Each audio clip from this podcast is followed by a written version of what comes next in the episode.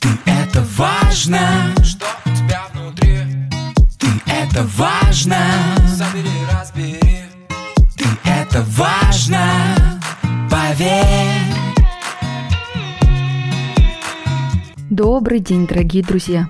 Я, Мицкевич Елена, практикующий психолог. Рад приветствовать вас на своем подкасте «Ты – это важно». Возможно, в интервью с гостями или в моем личном блоге. Вы неоднократно слышали о том, что я топлю за ненасильственность. Да и весь подкаст мой как раз-таки посвящен теме бережного отношения и к себе, и к миру. Ну, если мы ненасильственность взрастим к себе, на мир это будет транслироваться естественным образом.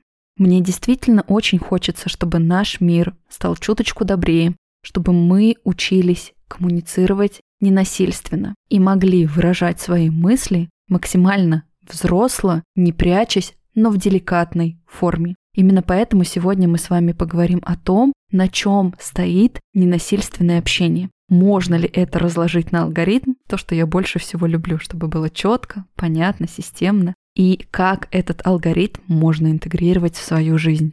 Как обычно, говоря о коммуникации, мы не можем игнорировать наши чувства. Я третий сезон подряд говорю о том, как они нам важны. Чувства — это сигналы о том, что происходит во внешнем мире. Чувства — это огромный источник информации. Именно за ними стоят наши потребности. Именно слыша свои потребности и чувства, мы вследствие можем здорово формулировать вообще свои какие-то потребности и просьбы. Поэтому, говоря о ненасильственной коммуникации, мы, конечно же, вопрос чувств не сможем обойти стороной.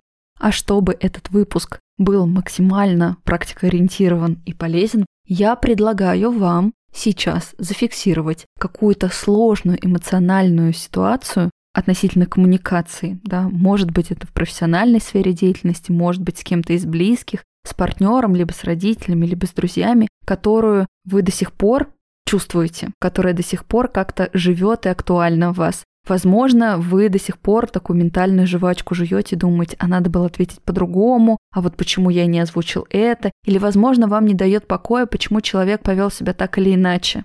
Вспомните какую-нибудь историю, с которой сегодня вам захочется работать. И первым шагом мы попробуем описать ее фактами. Нам периодически в жизни необходимо уметь описывать какие-то проблемы и ситуации без оценок, без интерпретаций, без своих как раз-таки чувств, а просто сухими остаточными фактами. Вот здесь и сейчас можете как раз-таки остановить подкаст. Попробуйте или вслух проговорить, или выписать, или внутри себя это озвучить. Как ваша ситуация выглядит, если описать ее в нескольких фактах. За скобками фактов остается критика, хорошо нам знакомы уже когнитивные искажения, сверхобобщение, либо какой-то негативный фильтр. Уходят ярлыки, оценки и осуждения. И очень важно учиться взращивать себе эдакую метапозицию, такой взгляд с третьего ракурса, взгляд со стороны, который позволяет сухо, сдержанно и объективно описывать происходящее. Сделали? Получилось? А теперь обратите, пожалуйста, внимание на свои чувства в процессе.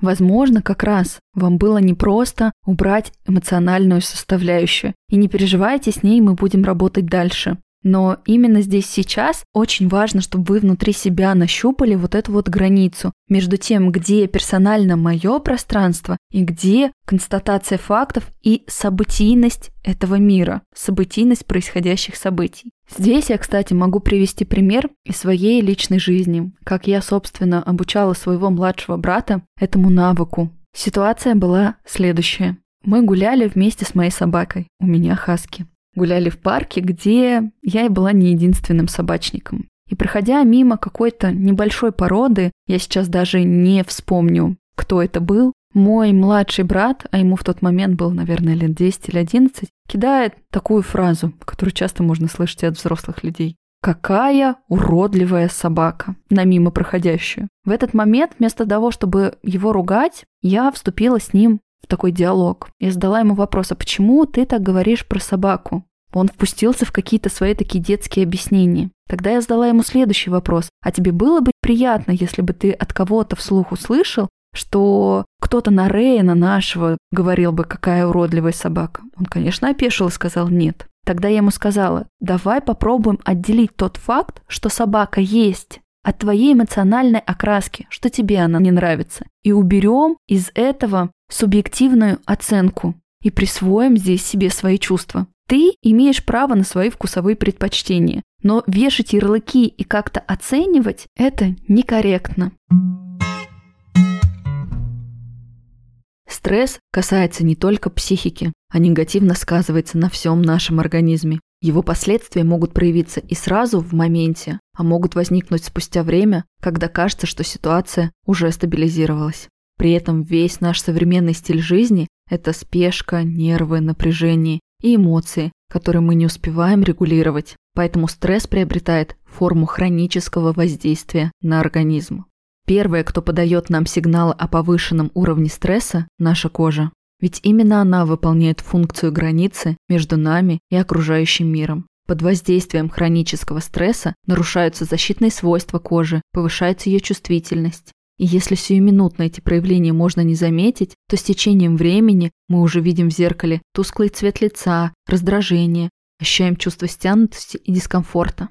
Это похоже на кирпичную стену, из которой постепенно выпадает по одному кирпичику.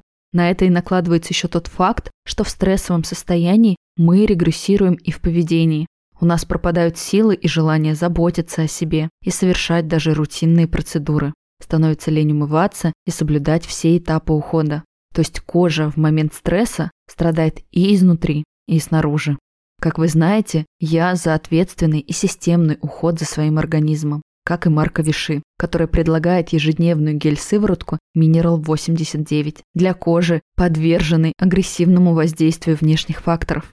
Гель-сыворотка Mineral 89 обладает легкой текстурой и очень проста в использовании. Несколько капель средства утром и вечером укрепят вашу кожу, нормализуют ее pH-баланс и повысят барьерные свойства, чтобы изо дня в день ваша кожа защищала вас от воздействия негативных факторов. А за счет наличия в ее составе гиалуроновой кислоты гель-сыворотка интенсивно увлажняет и дарит чувство комфорта на весь день. Средство универсально и подходит как женщинам, так и мужчинам, как подросткам, так и взрослым. Кожа – очень важная часть нашего тела. Она дает нам миллионы телесных ощущений. Уделите пару минут в день, чтобы позаботиться о ней и о себе. Всю подробную информацию и ссылку на продукт вы найдете в описании к выпуску. Нам вообще очень важно учиться при ненасильственном общении говорить от себя. То, что в психологии называется языком «я» сообщений. Я злюсь, я чувствую, мне нравится, мне не нравится.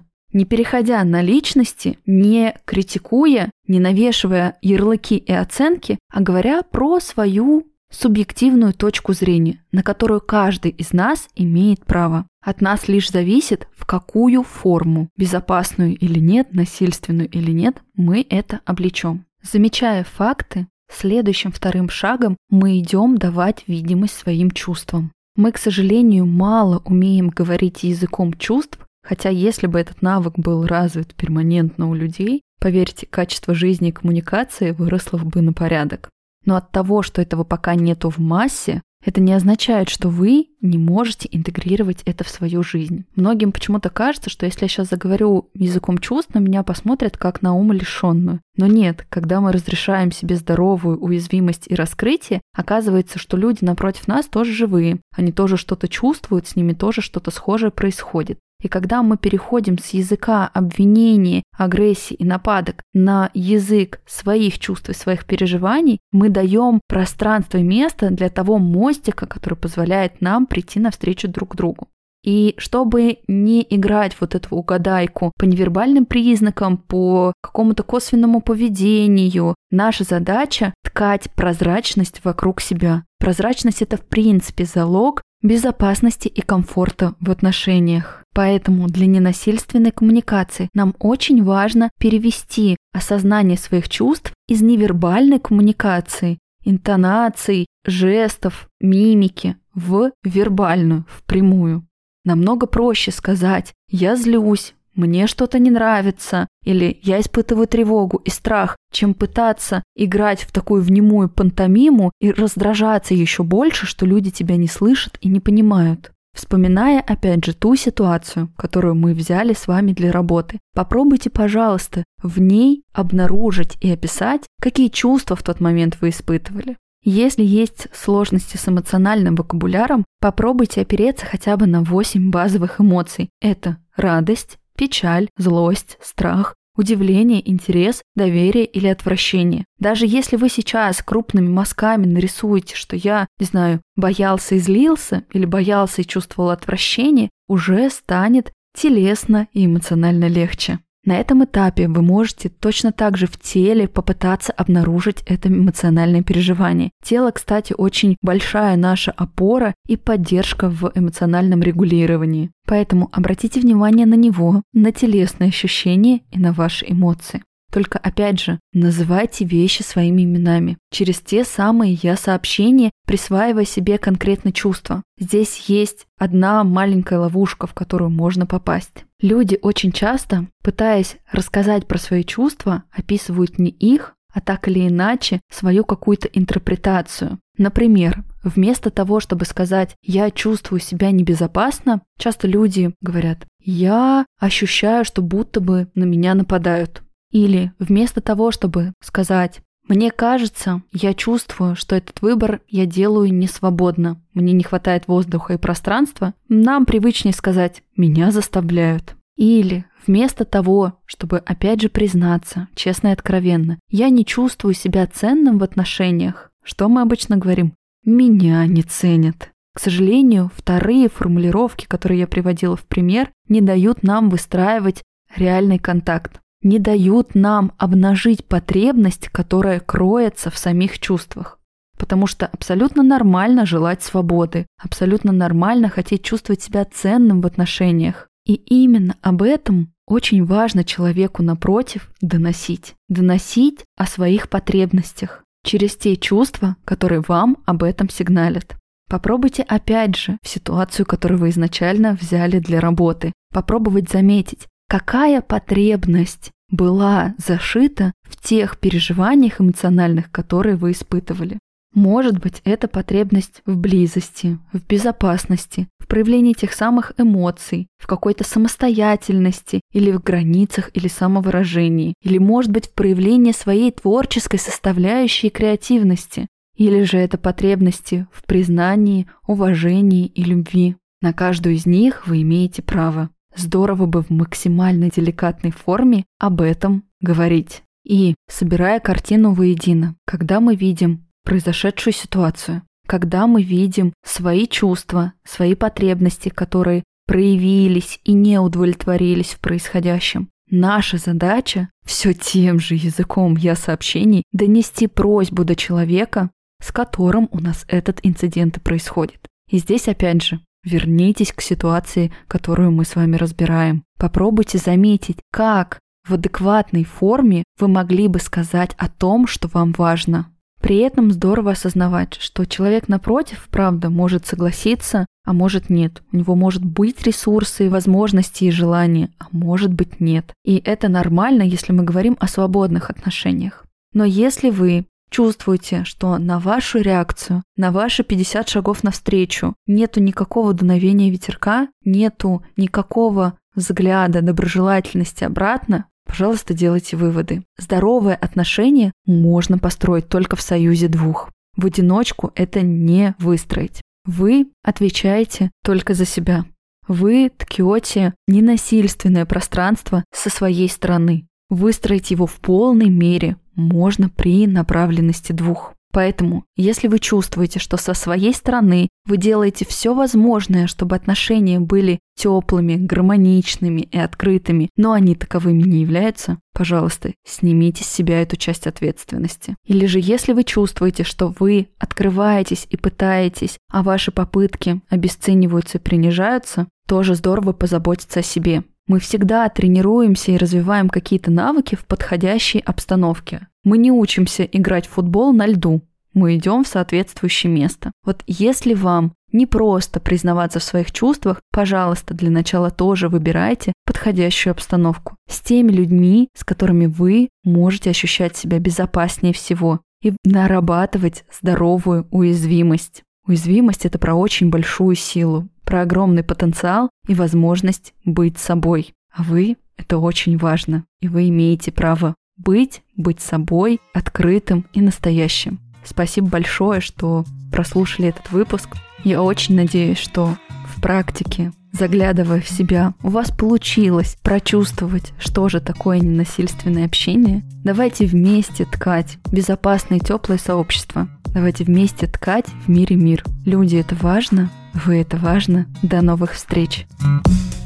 Ты это важно, С кем тебе по пути ты это важно. Как себя обрести Открой свою дверь.